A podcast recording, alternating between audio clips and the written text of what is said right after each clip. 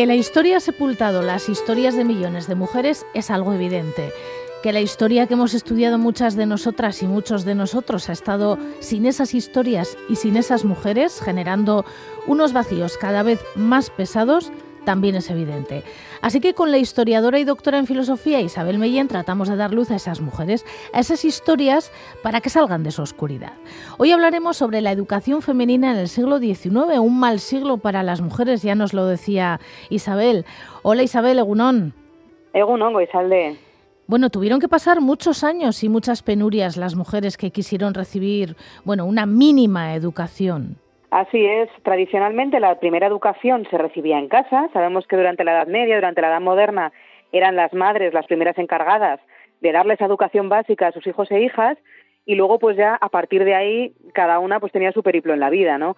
Eh, había ocasiones en que o bien eh, en instituciones o gracias a obras pías financiadas por gente de la ciudad había niñas que aunque fueran de clases bajas tenían la oportunidad de aprender a leer y a escribir, había otras que pues tiraba más para el convento y allí recibían la mínima educación otras que se quedaban sin ella y no había una educación reglada, digamos, universal para todo el mundo, ¿no? Esa mínima educación siempre iba encaminada a ser lo que los hombres entendían como una buena esposa, ¿no? Sobre todo a partir del siglo XVIII se empieza a plantear pues la necesidad, ¿no? de, de que haya un sistema educativo que sea universal en el sentido de que, que llegue a la mayor parte de personas posibles, ya desde el inicio la educación se concibió como algo segregado. Los hombres iban a recibir los niños una educación más versada en las letras, en los números, en los conocimientos, digamos, y en el aprendizaje de un oficio, y sin embargo a las niñas eh, la educación que se planteó para ellas desde, desde el principio iba a ser pues para que fuesen buenas esposas y madres de familia y cuidadoras del hogar, ¿no?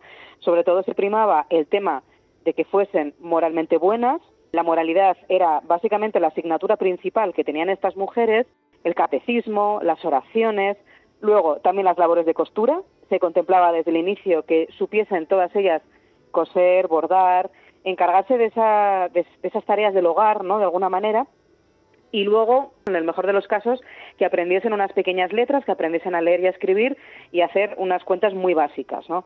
Pero desde luego no se las encaminaba tampoco a aprender un oficio a las mujeres de las clases bajas como mucho, las preparaban para ser criadas, que era la única salida profesional que se contemplaba en principio, en principio para ellas, aunque luego, claro, en la práctica, pues tenían que trabajar muchas de ellas de, lo que estuviese a mano, de lo que fuese posible.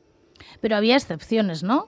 Sí, en el mundo rural eh, había un poquito más de suerte en ese sentido, porque en muchas ocasiones no existía la posibilidad de tener un maestro que enseñase a las niñas, a los niños, perdón, y una maestra que se dedicase al cuidado de las niñas.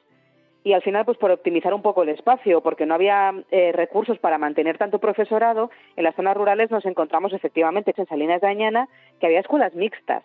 Ahí esas niñas tenían algo más de fortuna porque al final iban a aunque tuvieran unas tareas que fuesen diferentes dentro del mismo aula con los niños de alguna manera estaban presentes ahí no estaban segregadas no como por ejemplo en muchos lugares de Vizcaya también se mandaba que, que ni siquiera ocupasen el mismo espacio del aula las niñas y los niños y que entrasen por diferentes puertas y no tuviesen relación ninguna. No vaya a ser que alguna niña aprendiese algo de casualidad que iba destinada a sus compañeros varones. Pero en las ciudades la educación estaba muchísimo más segregada y mucho más controlada para que las niñas se convirtiesen en amas de casa. Oye, ¿y la Real Sociedad de Amigos del País también es verdad que comenzó a dar pasos y movimientos a favor de que se instruyese a las mujeres? Eh, sí, la Real Sociedad Vasconga de Amigos del País, que es una institución ilustrada que tuvo impacto por, por todo el País Vasco, en un principio se estuvo planteando también incorporar a las mujeres al proceso educativo. Para este club, que era exclusivamente de hombres, de hombres intelectuales, era muy importante la educación y apostaron muchísimo por ella, pero sobre todo en el caso de los varones y sobre todo en el caso de las clases más altas y más acomodadas. Tuvieron un, un proyecto inicial de hacer una escuela enfocada exclusivamente a niñas, pero al final mm, desecharon esa idea, no la llevaron a cabo y su objetivo al final era básicamente no que las mujeres ganasen en cultura al mismo nivel que los hombres, sino que se dieron cuenta de que, claro, las mujeres luego se iban a convertir en madres que iban a educar a los futuros niños que tenían que tener esas dotes intelectuales. Entonces, su intención fuese que no fuesen profundamente ignorantes, es decir, que tuviesen los conocimientos básicos para poder enseñar y ayudar a sus hijos en las primeras fases de la vida y que a partir de ahí, bueno, ellos ya tuvieran una educación reglada. Bueno, y curiosamente comienzan a funcionar las escuelas con maestros y maestras que tienen funciones diferentes. Sí, contamos, por ejemplo, aunque no la Real Sociedad Vasconga Amigos del País, por ejemplo, no, no hizo una escuela femenina, sí que tenemos un intento de, de programa educativo diseñado por esta institución en el Hospicio Vitoriano. El hospicio final recogía niños y niñas expósitos de la calle y sí que trataba de darles una educación, enseñarles un oficio, etcétera. Y ahí podemos ver, porque tenemos mucha información, cómo era esta segregación de la que hablabas, de cómo em, había maestros y maestras con diferentes aptitudes. Por ejemplo, las maestras debían tener un perfeccionamiento moral. No importaba que supiesen muchos contenidos, eso era prácticamente lo de menos, ¿no? Además, en muchas ocasiones las maestras debían probar que eran mujeres de moralidad muy recta, tenían ideas políticas sensatas, lo que se consideraba en la época, o sea, nada subversivo, nada que pudiese, según los criterios de, aquella época, contaminar las mentes de, de, las niñas. Y para eso, eh, pues tenían que dar una serie de pruebas, como por ejemplo documentos firmados por el alcalde o los párrocos de los pueblos en los que habían vivido, que certificasen que efectivamente era una buena mujer, que había llevado una vida correcta y que tenía una moralidad intachable. En cambio, a los maestros lo que se les pedía básicamente era que, tuviesen contenidos, que demostrasen de alguna manera que eran hombres y varones instruidos. Y es flagrante también la cantidad de recursos que disponían para niños y niñas. Las niñas aprendían de viva voz, es decir, por repetición, en las clases. No tenían cuadernos, no, no podían escribir, todo lo tenían que aprender memorizado a base de repetir y repetir en el aula. Y los niños, por ejemplo, sí que disponían de mayor número de cuadernos, tenían libros de texto, tenían materiales para poder estudiar, ¿no? Y la educación de las mujeres quedó en manos de religiosas, por ejemplo, en algunos lugares de Euskal Herria, no sé, en Sangotza, en Sangüesa o en Iruña. Sí, porque además, claro, es una época en la que se preocupan muchísimo por la moralidad de las mujeres, no así por la moralidad de los hombres. Claro, toda esa moral no era una moral laica, era una moral que, por supuesto, venía del catolicismo y se depositaba de alguna manera eh, esa educación en muchas ocasiones en manos de, monjas o de comunidades religiosas. Y esto pasaba aunque digamos que las escuelas fuesen de fundación privada o de fundación pública, ¿no? Ha citado el caso de, Sangüesa, por ejemplo, donde hubo una escuela para niñas, un proyecto que, bueno, se intentó poner en marcha a principios del siglo XIX y finalmente ya lo consiguieron arrancar en 1825 más o menos y había unas 150 niñas, o sea, era una escuela bastante, bastante grande, ¿no?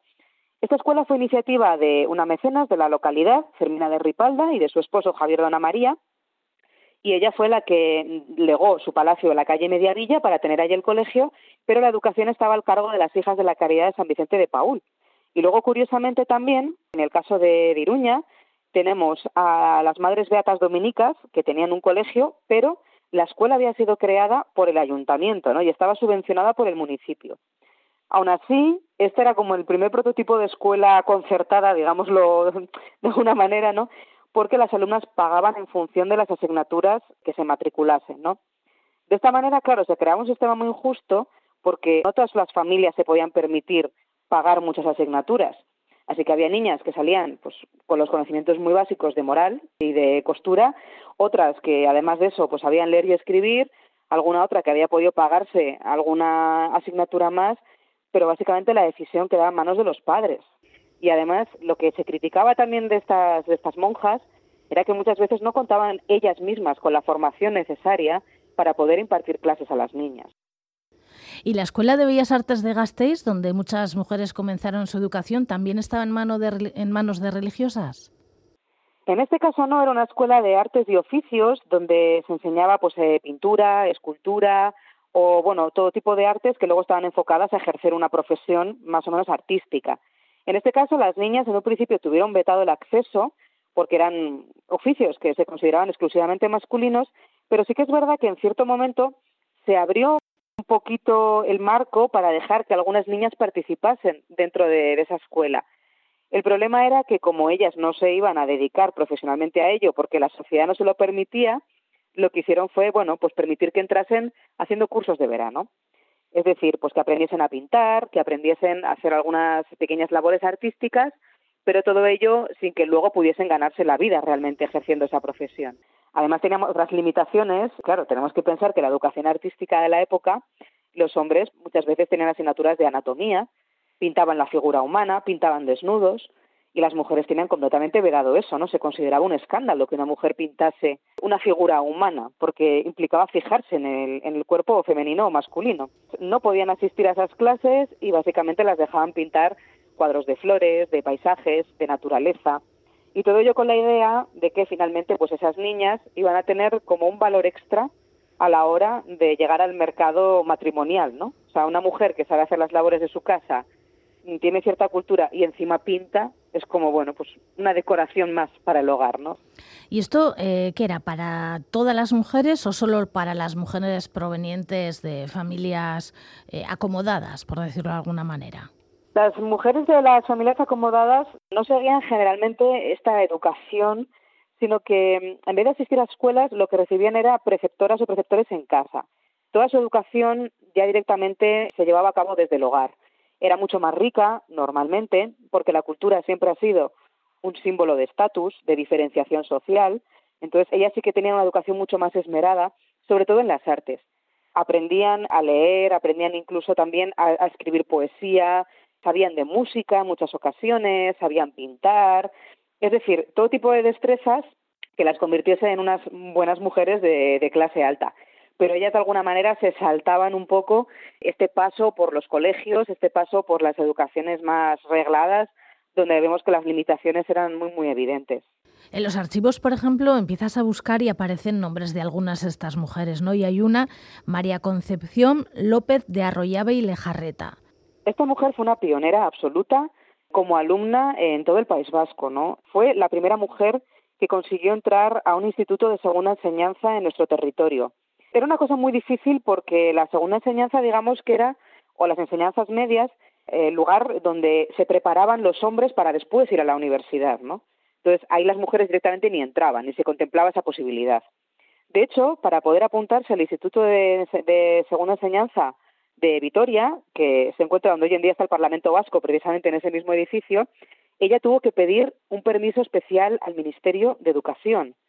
Y le fue concedido porque era una mujer absolutamente brillante, tan brillante que sabemos que ganó bastantes matrículas de honor en diferentes asignaturas, desde francés, geografía, geometría, tuvo un, expediente, vamos, arrollador, barrió a todos los, los hombres de su época, a pesar de que sabemos que no lo tuvo fácil, porque no siempre fue aceptada por sus compañeros, pero a pesar de todo eso y de los elogios que recibió dentro de su carrera en el instituto, cuando se graduó le dirigieron un discurso en el que básicamente le decían que ella era un ejemplo a seguir para otras personas de su mismo sexo, pero que eso pues básicamente le va a convertir en una madre y ama de casa absolutamente excepcional. Directamente le estaban cortando eh, absolutamente todas las alas para poder después continuar estudiando o para desempeñar eh, un oficio o intelectual o académico.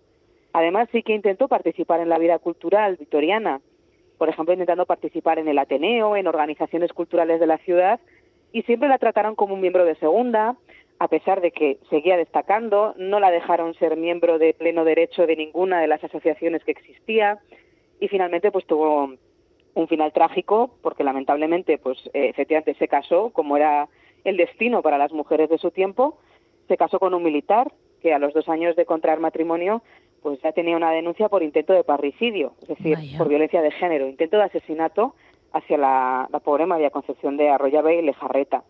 Entonces encima fue víctima de, violencia de, género y finalmente pues consiguió después de un juicio militar muy duro que al menos le permitiesen divorciarse de su marido.